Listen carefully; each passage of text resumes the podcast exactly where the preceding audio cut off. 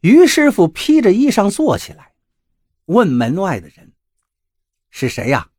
半夜三更的敲什么门？”“我有急事，师傅。听说您是这方圆百里最好的木匠，我求您做个木匠活。”于师傅一听门外是个女子细细的声音，一时间心就软了。他下了床，打开门一看呢，只见外面的暗处站着两个人，一个二十来岁的女子，搀着一个年纪大些的女人。那年轻的姑娘见于师傅开门了，就搀着年纪大的女人走了进来。师傅，我妈她年纪大了，心脏不好。想请您帮忙给她换个心脏。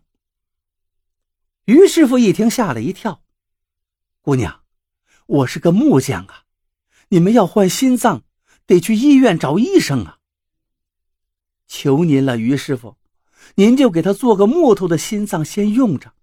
我们娘俩出门在外，这也是没有办法的事情啊。”姑娘苦苦哀求，十分可怜。年纪大的女人却一言不发，她的脸正好隐在阴影中，用手捂着心口，不住的轻声呻吟着。那呻吟声令于师傅觉得有些耳熟。于师傅觉得这种事情太荒唐了，心脏不好怎么能够做个木头的替代呢？可是呢，他心软。禁不住年轻姑娘的苦苦哀求，最终还是答应了。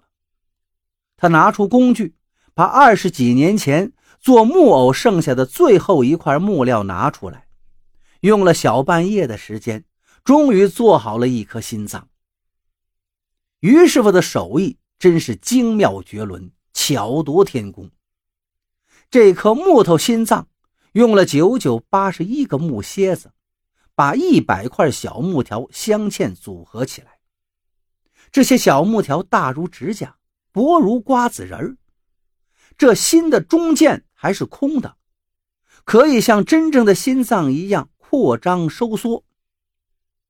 于师傅把木头心脏递给了女子，女子面露喜色，接过木头心脏，往年纪大的女人怀里一放，一会儿的功夫。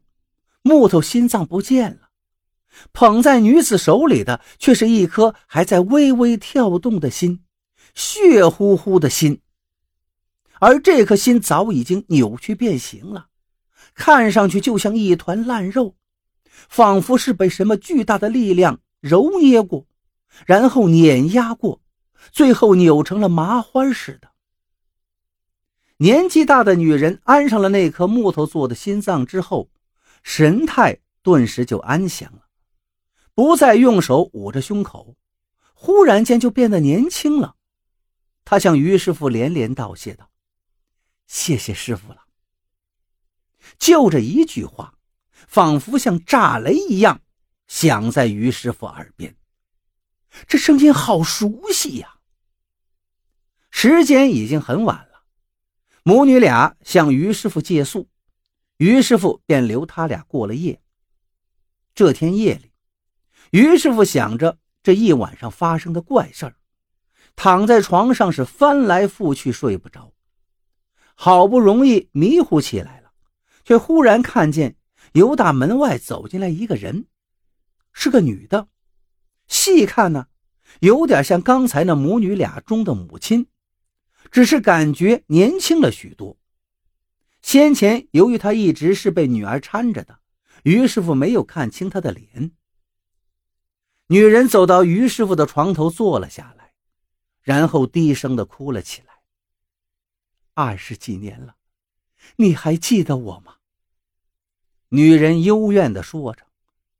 借着窗外的月光，于师傅看了看女人的脸，不觉连眼睛都直了。这分明就是他失踪了二十多年的老婆呀！于师傅呼的一下从床上坐了起来，抱住老婆，哭喊着：“这二十几年，你都去哪儿了呀？”老婆看着于师傅花白的头发，用手轻轻抚摸着，早已是泪眼婆娑。我那年去庙里还完了愿，被一个女人骗了。她说我肚子里的孩子恐怕要不好，要带我去检查。